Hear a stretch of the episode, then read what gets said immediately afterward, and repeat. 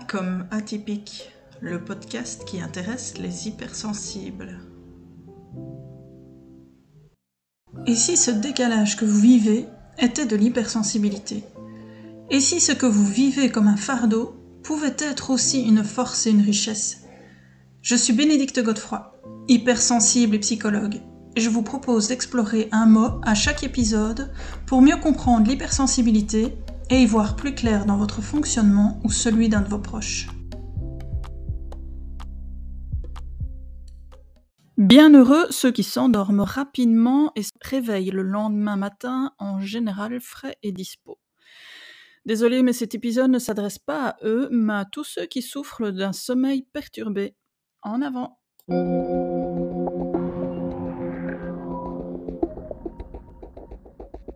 Diabète, l'hyperthyroïdie à nouveau, le cancer, etc.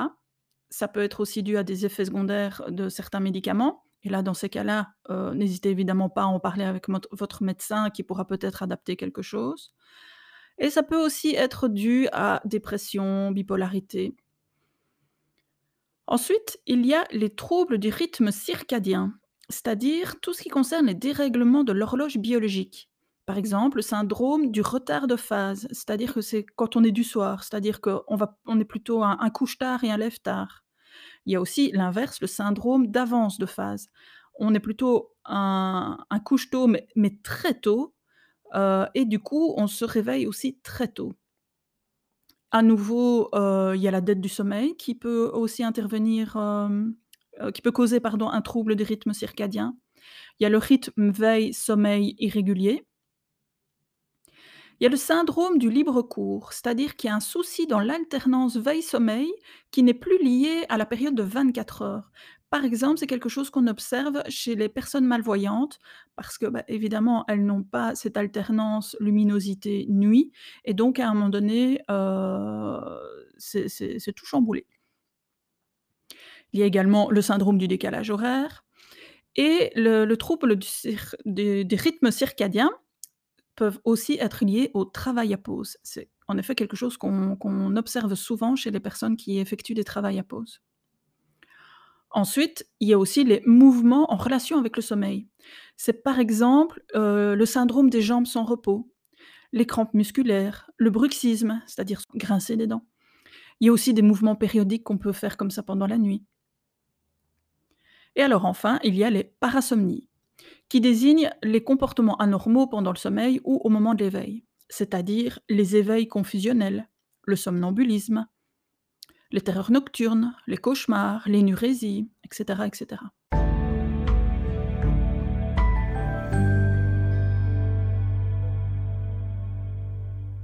Les conséquences de ces différents troubles du sommeil, bah, évidemment, c'est de la fatigue, c'est de la somnolence, des problèmes de concentration, parce qu'en effet, une fois qu'il y a de la fatigue, on voit vraiment que le cerveau, comme je dis toujours, euh, il pédale dans la small, il n'y arrive pas. Donc du coup aussi des problèmes de mémoire, parce qu'évidemment, s'il y a des problèmes de concentration, euh, on n'a pas l'énergie qu'il faut euh, et on ne, on, ne fait pas correctement le travail pour faire passer l'information en mémoire à long terme, des courbatures également, de l'anxiété, etc.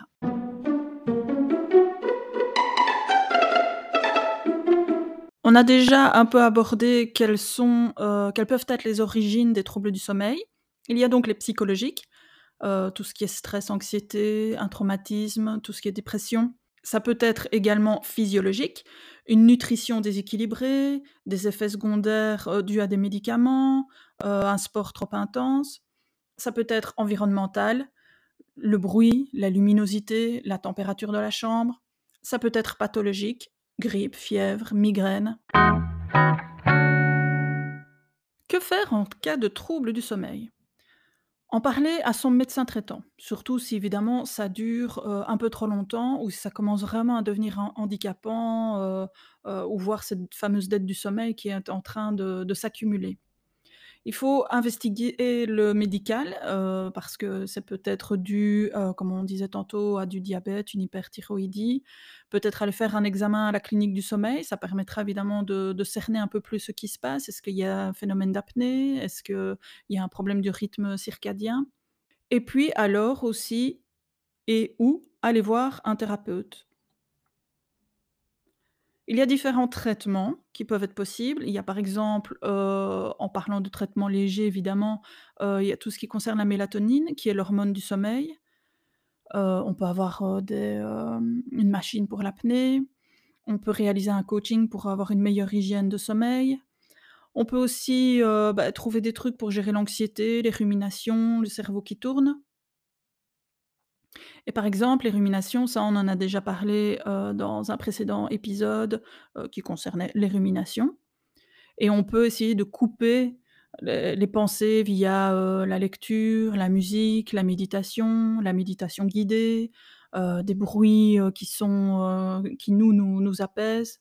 On peut aussi, heu, essayer de saturer le cerveau parce que pendant 20 minutes, on va l'obliger à penser puisqu'on n'arrive pas à l'obliger à arrêter de penser et en fait, à un moment donné, le cerveau de lui-même va lâcher l'affaire ou en tout cas, c'est possible qu'il le fasse. Heu, si on sait faire de l'auto-hypnose, on peut, heu, faire ça, utiliser, la technique, l'image du cerveau qu'on retire de la boîte crânienne et qu'on pose sur la table de nuit. On peut se créer un refuge où on va aller, heu heu, où on va se rendre pour pouvoir dormir et alors on peut aussi essayer de se détendre physiquement parce que des fois on ne se rend pas compte comme on est crispé, on a la mâchoire serrée, on a les épaules contractées via, par exemple, une technique, heu, qui s'appelle le body scan. C'est-à-dire qu'on imagine une sorte de de rayon comme ça qui qui, traverse tout le corps, au fur et à mesure, qui par exemple peut commencer par la tête ou par les pieds, ça ça dépend un peu et alors, heu, du coup, ça va vraiment nous permettre de faire, heu, centimètre par centimètre, vraiment regarder tout le corps. Tiens, le front, comment est-ce qu'il se situe? Ah bah, ouais, bah, là, il est tout contracté. OK, on le détend. Les yeux, bah, oui, ils sont tout contractés aussi. Je je serre les paupières. OK, on on détend ça aussi et cetera et cetera et on fait tout le corps. On va aussi essayer de de créer un environnement propice et alors là, je vous renvoie au précédent épisode, S comme sensorialité. C'est ici qu'arrive, heu, le fameux lien dont je vous avais parlé. Parce que, par exemple, on peut utiliser, heu, et ça marche aussi che chez les enfants, les couvertures lestées, donc les couvertures qui ont un certain poids et qui permettent du coup de sentir le corps et de de ça crée une sensation, qui peut être très agréable si on aime ce genre de sensa sensation, évidemment. On peut aussi être entouré dans une cabane, entouré d'un coussin d'allaitement, dans un sac de couchage, heu et alors, heu, une ambiance lumineuse avec une veilleuse, avec, genre des étoiles, luminescentes au plafond, sur les murs, heu et en ce qui concerne l'hypersensibilité, je vais vous lire un extrait, du livre «Mon cerveau est hyper» de Cathy Assenheim. Chez l'individu hyper, la surproduction du cortisol, l'hormone de l'énergie, peut perturber le bon déroulement de son cycle veille-sommeil. Les taux restent élevés à des moments où ils doivent être faibles et inversement. Ces individus sont de ce fait régulièrement dans un état de déséquilibre nerveux. C'est souvent le cas au coucher. Pour que l'hormone du sommeil profond, la mélatonine, fasse correctement son travail, il faut que le taux de cortisol, son antagoniste, soit bas. Or, la surproduction de cortisol pendant la journée peut faire que son taux reste trop élevé le soir, ce qui interfère avec le passage vers le sommeil. Il en découle couramment chez la personne hyper une excitation cérébrale ou des ruminations mentales avant qu'elle puisse enfin s'endormir. Donc autrement dit, outre le côté médical qui touche n'importe qui, mais vu les émotions que nous accumulons sur la journée, les frustrations si celle-ci a été, heu, un trop peu stimulante, le cerveau qui se met en route et qui ne veut pas s'arrêter et cetera, nous avons besoin de rituels, d'une hygiène de vie, d'une hygiène de sommeil, d'une nou nourriture équilibrée et là, je vous renvoie, heu, vers, par exemple, la nutrithérapie qui explique très bien, heu, justement les liens entre la nourriture, la production de certaines hormones comme, par exemple, justement la mélatonine et par exemple, il est, heu, conseillé de manger sucré, vers 04:00, heu, de l'après-midi parce que je ne vais pas vous expliquer comment, mais tout ça, stimule la création de la mélatonine en soirée. Heu, on aura besoin aussi de se créer un environnement, heu, qui va être propice au sommeil. Heu et là, à nouveau, évidemment, je vous renvoie vers, tout ce qui était lié, à la sensorialité. On va avoir besoin de gérer nos ruminations et ça, voilà, j'en ai déjà parlé aussi et il y a aussi un autre point, c'est va, heu, on on on aura d'autant plus facile à aller dormir et à s'abandonner au sommeil que si on peut se dire que pendant notre journée, on a été suffisamment sti stimulé, on s'est suffisamment amusé et là, je vous lis un extrait du livre Itinéraire d'une ultrasensible de Charlotte Wills. Je me suis aperçue que je devais aussi veiller à avoir un certain nombre d'heures de sommeil pour être en forme. L'alimentation, l'activité physique et le sommeil me sont apparus comme des éléments extrêmement importants. Je ne savais pas encore à cette époque que j'étais une personne hypersensible, mais je sentais que l'activité physique et une bonne hygiène de vie me structuraient et me faisaient énormément de bien.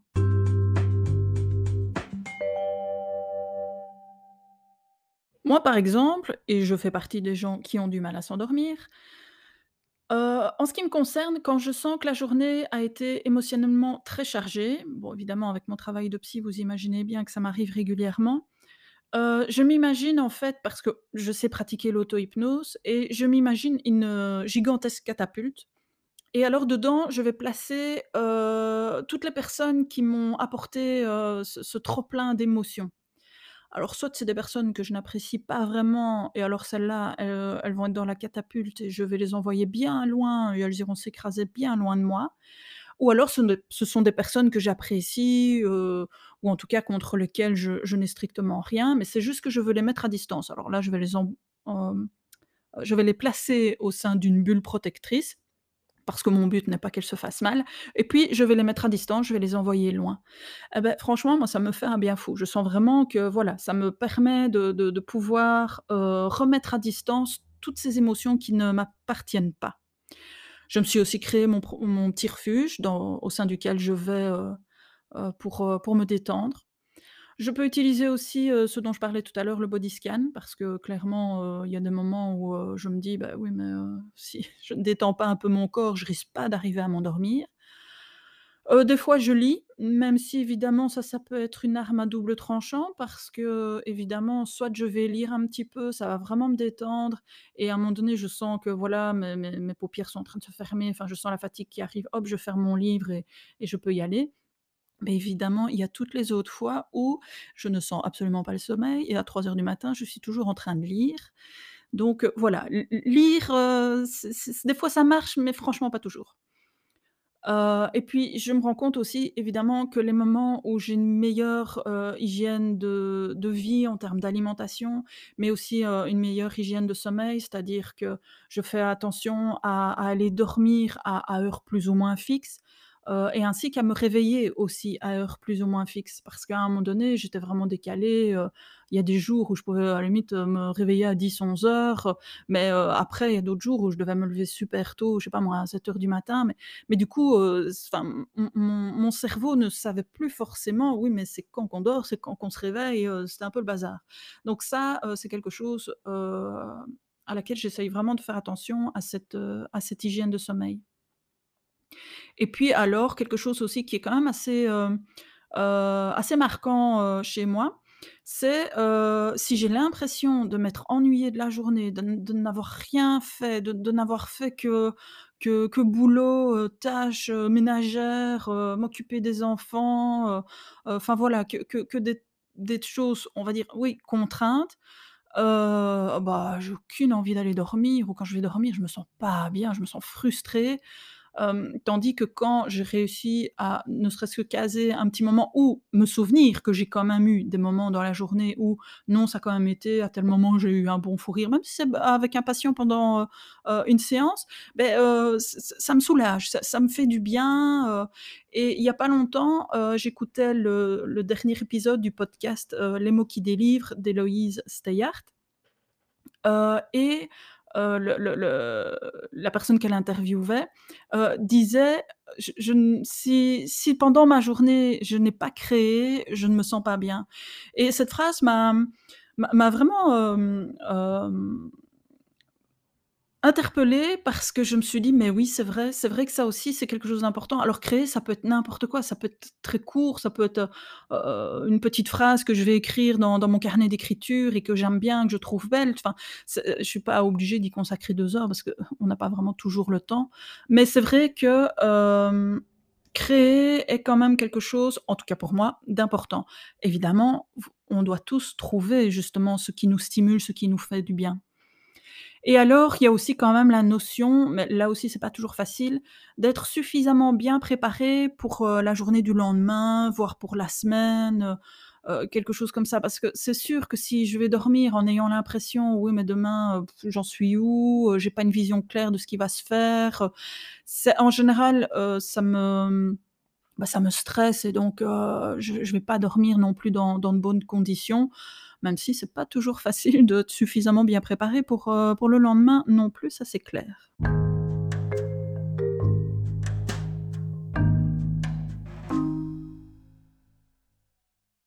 Voilà, nous voici à la fin, de cet épisode sur le sommeil. C'est un sujet très vaste évidemment, heu, et je ne suis absolument pas, heu, spécialiste. Donc heu, si vous avez des soucis, des troubles du sommeil, surtout vous n'hésitez pas, vous allez voir votre médecin, vous essayez un peu, heu, avec lui d'investiguer et de de comprendre ce qui se passe pour vous. Faites-vous accompagner, que ça soit au niveau, heu, médical, neurologique ou au niveau, heu, thérapeutique pour essayer de trouver des trucs et astuces pour essayer de calmer par exemple, heu, par exemple le cerveau. Je vous remercie, heu, de votre écoute, hein. Comme d'habitude, vous êtes, de plus en plus nombreux, hein, mine de rien, petit à petit, la commun communauté s'agrandit, ça me fait vraiment, très plaisir et donc n'hésitez pas à partager, heu, à aimer, heu, le podcast, heu, parce que ça c'est ça qui permet, heu, de pouvoir, faire que cette communauté, s'agrandit et je ne saurais pas vous dire quel sera le prochain épisode parce que je n'ai pas encore d'idée. Ça viendra évidemment, donc voilà, pour une fois, ce sera un peu surprise, vous verrez bien la prochaine fois. Au revoir.